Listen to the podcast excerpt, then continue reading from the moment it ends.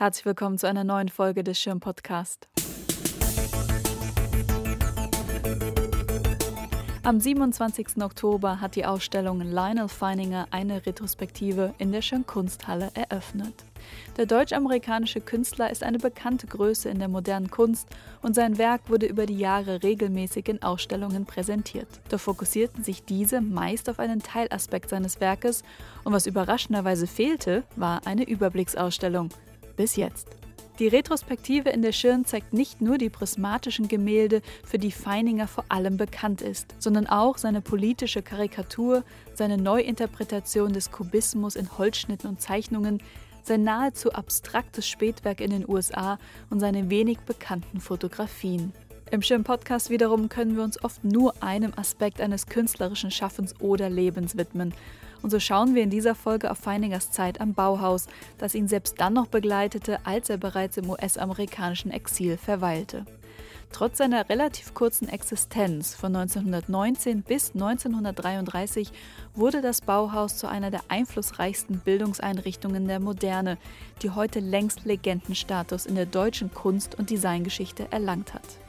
Mein Name ist Marte Lisson und ich begleite euch durch die kommenden rund 15 Minuten Podcast.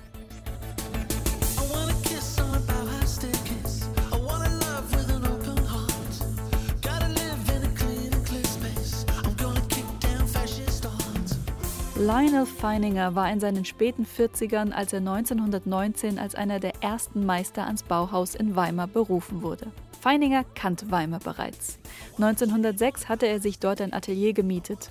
Der Grund dafür war sehr wahrscheinlich weniger die schöne Umgebung als Julia Berg, die er ein Jahr zuvor kennengelernt hatte und die seit Herbst 1905 an der Großherzoglich Sächsischen Kunstschule in Weimar eine Lithografieklasse belegte. Sowohl Feininger als auch Berg waren zum Zeitpunkt ihres Kennenlernens verheiratet.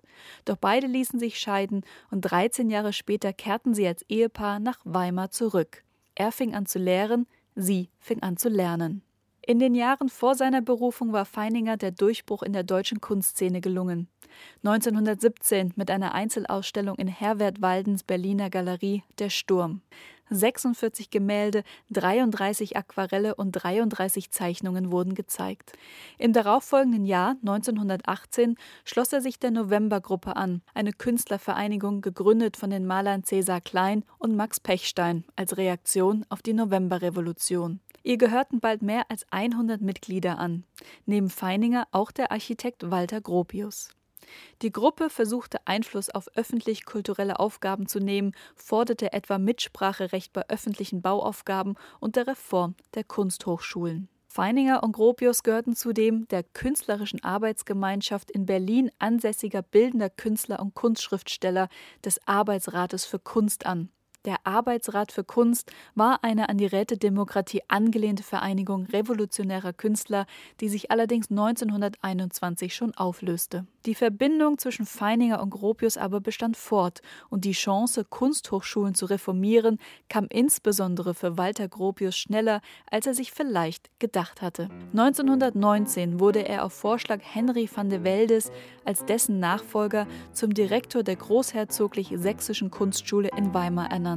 Daraufhin legte er diese mit der Großherzoglich Sächsischen Kunstgewerbeschule zusammen und es entstand das neue staatliche Bauhaus zu Weimar.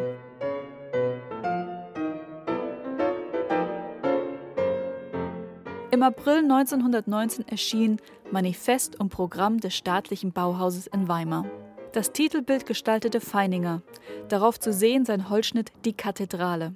Die Kathedrale als Metapher für das Bauhaus, genauso wie die Bauhütte, haben sich über die Jahre etabliert und gehen zurück auf Gropius Gebrauch dieser Metaphern in seinen Schriften und Reden. Im Manifest aber findet sich tatsächlich keinerlei Erwähnung der Kathedrale im Zusammenhang mit dem Bauhaus. Feininger wird mit Gropius Schriften vertraut gewesen sein und parallel an seinem Holzschnitt gearbeitet haben, wie Gropius an der Ausarbeitung des Manifests. Es scheint, die Herren hatten sich nicht abgestimmt. Erst anlässlich der ersten Schülerausstellung am Bauhaus sprach Gropius wieder vom Bauhaus als einer Kathedrale der Zukunft. Der Waffenstillstand des Ersten Weltkrieges lag erst wenige Monate zurück und Gropius legte ein Programm vor, das Aufbruchsstimmung verbreitete. Er forderte keinen neuen Stil, auch keine neue Kunst, sondern vielmehr eine grundlegende Reform der künstlerischen Arbeit. In der Lehre des Bauhauses sollten die bildende, angewandte und darstellende Kunst zusammengeführt und zusammen gedacht werden. Er forderte eine Rückbesinnung auf das Handwerk und entsprechend baute das Studium am Bauhaus auf einer handwerklichen Ausbildung in Werkstätten auf. Der Unterschied zwischen KünstlerInnen und HandwerkerInnen wurde aufgehoben. Vielmehr sollte eine Arbeitsgemeinschaft entstehen. Das Leitideal des Bauhauses war die Architektur als Gesamtkunstwerk.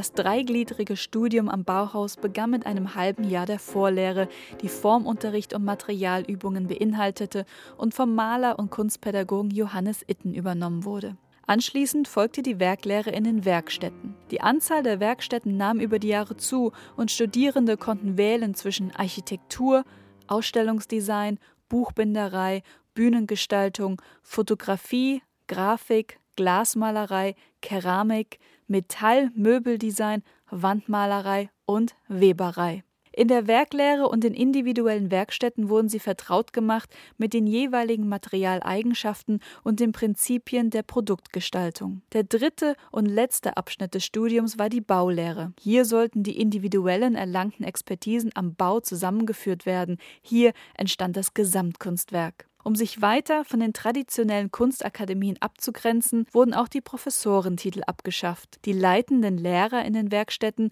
wurden Formmeister genannt. Sie wurden von Handwerksmeistern unterstützt. 1921 wurde Feininger künstlerischer Direktor der grafischen Werkstatt des Bauhauses. In seiner Klasse studierte auch seine Ehefrau, nun Julia Feininger. Am Bauhaus wurden von Anfang an auch Frauen zum Studium zugelassen, ohne dass sie die höheren Gebühren als ihre männlichen Kollegen bezahlen mussten, wie es an Akademien der Fall war. Gropius verkündete in seinem Programm, Zitat, als Lehrling aufgenommen wird jede unbescholtene Person ohne Rücksicht auf Alter und Geschlecht, deren Begabung und Vorbildung vom Meisterrat als ausreichend erachtet wird. Das erste Semester am Bauhaus verzeichnete 84 eingeschriebene Studentinnen und 79 Studenten. Was nach rosigen Zeiten für Frauen aussah, gestaltete sich in der Realität des Bauhauses als weniger rosig. Frauen durften nicht in allen Werkstätten arbeiten und wurden in die Weberei gedrängt. 1921 schreibt Gropius in einem Brief, Zitat, Nach unseren Erfahrungen ist es nicht ratsam, dass Frauen in schweren Handwerksbetrieben wie Tischlerei und so weiter arbeiten. Gegen Ausbildung von Architekten Architektinnen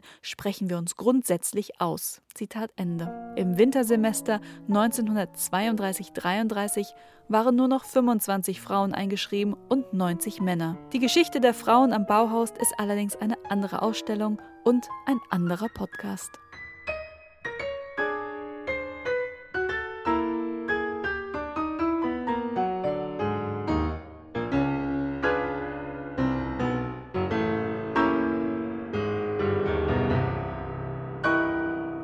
Als Feininger in Weimar eintraf, war er sofort begeistert vom Hochschulgebäude der ehemaligen großherzoglich-sächsischen Kunstgewerbeschule, die Gropius Vorgänger Henry van der Welde entworfen hatte. Noch größere Begeisterung aber löste sein neues Atelier aus, über das er an seine Frau Julia schrieb. Zitat: Das wunderbarste von allem ist mein neues Atelier. Ein Raum im obersten Stockwerk, etwa 45 mal 45 mal 18 Fuß und am Dachfenster ein Vorhang wie ein riesiges Hauptsegel eines vollgetakelten Schiffs, justierbar in jede Richtung und die Aussicht über die Gärten, über die Dächer der ganzen Stadt bis hin zu den Bergen.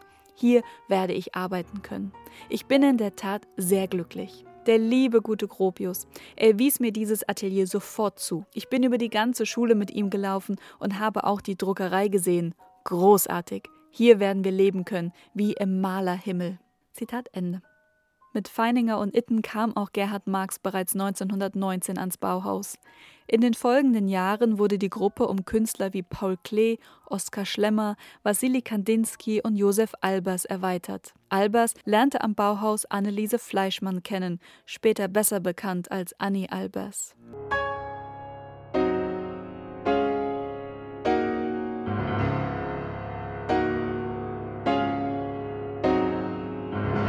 1925 musste das Bauhaus umziehen. Es hat ausgeweimert, meine Herren, wir gehen jetzt Dessauern, schrieb Feininger 1925 an seine Frau. Die Machtverhältnisse in Thüringen hatten sich nach der Landtagswahl 1924 geändert und das Bauhaus verlor 50 Prozent seines Etats. Andere Städte bewarben sich um die Institution. Köln etwa unter dem damaligen Bürgermeister Konrad Adenauer. Auch Frankfurt warb um das Bauhaus, doch den Zuschlag bekam Dessau. Der dort ansässige Flugzeugbauer Hugo Juncker bot an, das Bauhaus zu fördern. Zudem vertraute der Meisterrat auf die stabile, sozialdemokratische und liberale politische Ordnung der Stadt. Nicht alle, aber viele zogen mit dem Bauhaus nach Dessau. Auch Feininger und Julia und ihre drei Söhne. In Dessau konnte er Gropius von einem aus heutiger Sicht unvorstellbaren Deal überzeugen. Er bat Gropius, ihn von allen Lehrverpflichtungen zu befreien, durfte aber trotzdem in einem der Meisterhäuser wohnen und ein Atelier nutzen. Mietfrei. Das von Gropius entworfene Meister-Doppelhaus teilte sich Familie Feininger mit dem Paar Laszlo und Lucia Moholy-Nagy. Feininger fremdete anfangs mit der Architektur, schrieb aber später an Julia: Zitat: Ich sitze hier auf unserer Terrasse, die einfach wonnig ist. Auch das Bauhausgebäude hatte Gropius entworfen, bevor er 1928 als Direktor zurücktrat. Sein Nachfolger wurde der Architekt Hannes Meyer. In Dessau entstanden die ersten Stahlrohrmöbel, etwa Marcel Breuers Clubsessel B3, besser bekannt als Vasili-Chair. Breuer selbst hatte am Bauhaus studiert und wurde in Dessau zum Jungmeister der Möbelwerkstatt. Mies van der Rohe entwarf den ersten Freischwinger und übernahm 1930 die Leitung des Bauhauses von Meyer.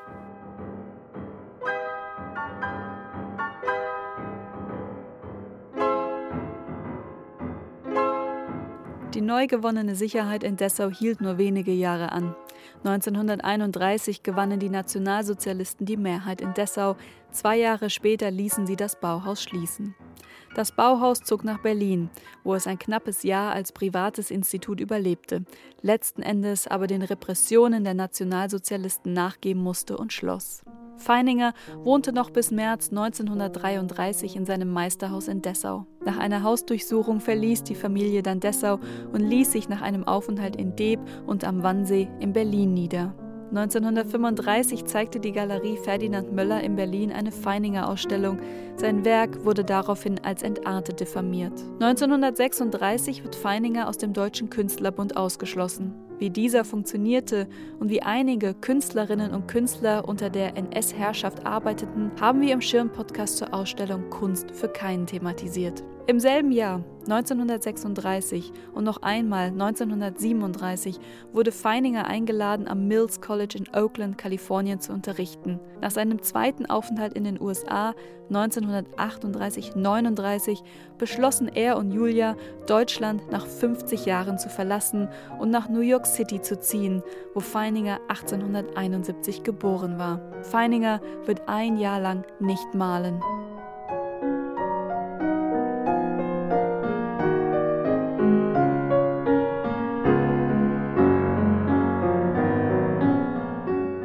Über die Jahre traf Feininger einige seiner ehemaligen Bauhauskollegen und Kolleginnen wieder, die, wie er, in die USA emigriert waren. Viele lehrten an renommierten Universitäten. 1945 lud Joseph Albers ihn ein, am Black Mountain College in Asheville, North Carolina zu unterrichten. Einige Jahre später verbrachten die Feiningers den Sommer bei Joseph und Annie Albers in New Haven, Connecticut. An der dortigen Yale University war Joseph zum Leiter des neu gegründeten Departments of Design ernannt worden. 1949 reiste Feininger erstmals nach Boston und besuchte Walter Gropius in Lincoln, Massachusetts, der sich dort ein Haus gebaut hatte. Gropius wie auch Breuer kamen 1937 in die USA und bauten an der Harvard University die Architekturfakultät auf. Später führten sie zusammen für einige Jahre ein Architekturbüro. Auch Laszlo Moholy-Nagy war in den USA. Er gründete 1937 in Chicago das New Bauhaus, das sich später in die School of Design entwickelte. Feininger war nicht weniger erfolgreich. Neben seinen genannten Lehrtätigkeiten wurde er 1947 zum Präsidenten der Federation of American Painters and Sculptors ernannt. Bis zu seinem Tod im Jahr 1956 wurden seine Werke regelmäßig ausgestellt, nicht nur in den USA, auch in Paris und München.